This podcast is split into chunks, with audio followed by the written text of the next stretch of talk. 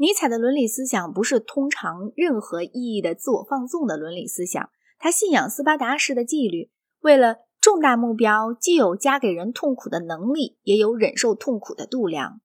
他赞赏意志的力量胜于一切。他说：“我按照一个意志所能做出的抵抗的量和他所能忍受的痛苦与折磨的量来检验他的力量，并且我懂得如何对他因势利导。”我不用斥责的手指着生存的罪恶和痛苦，反而怀着希望，但愿有一天生活会变得比向来更罪恶、更充满苦痛。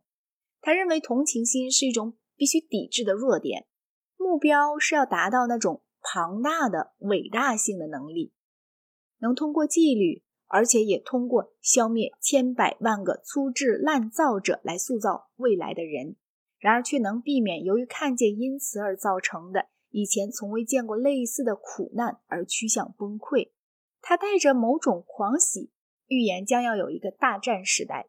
我们不知道，假使他活到了目睹他的预言实现，他是不是快乐？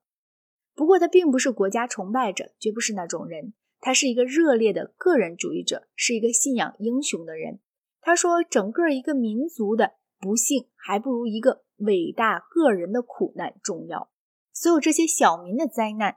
除了在强有力者的感情中以外，并不在一起构成一个总和。尼采不是国家主义者，对德国不表现过分赞赏。他希望有一个国际性的统治种族，要他们来做全世界的主人。一个以最严酷的自我训练为基础的庞大的新贵族社会，在那里有哲学思想的强权人物。和有艺术才能的专制军的意志要给千秋万年打下印记。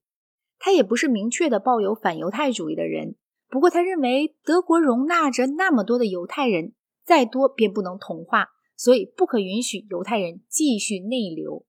他讨厌新约，却不讨厌旧约。他用最高的赞美词句来谈旧约。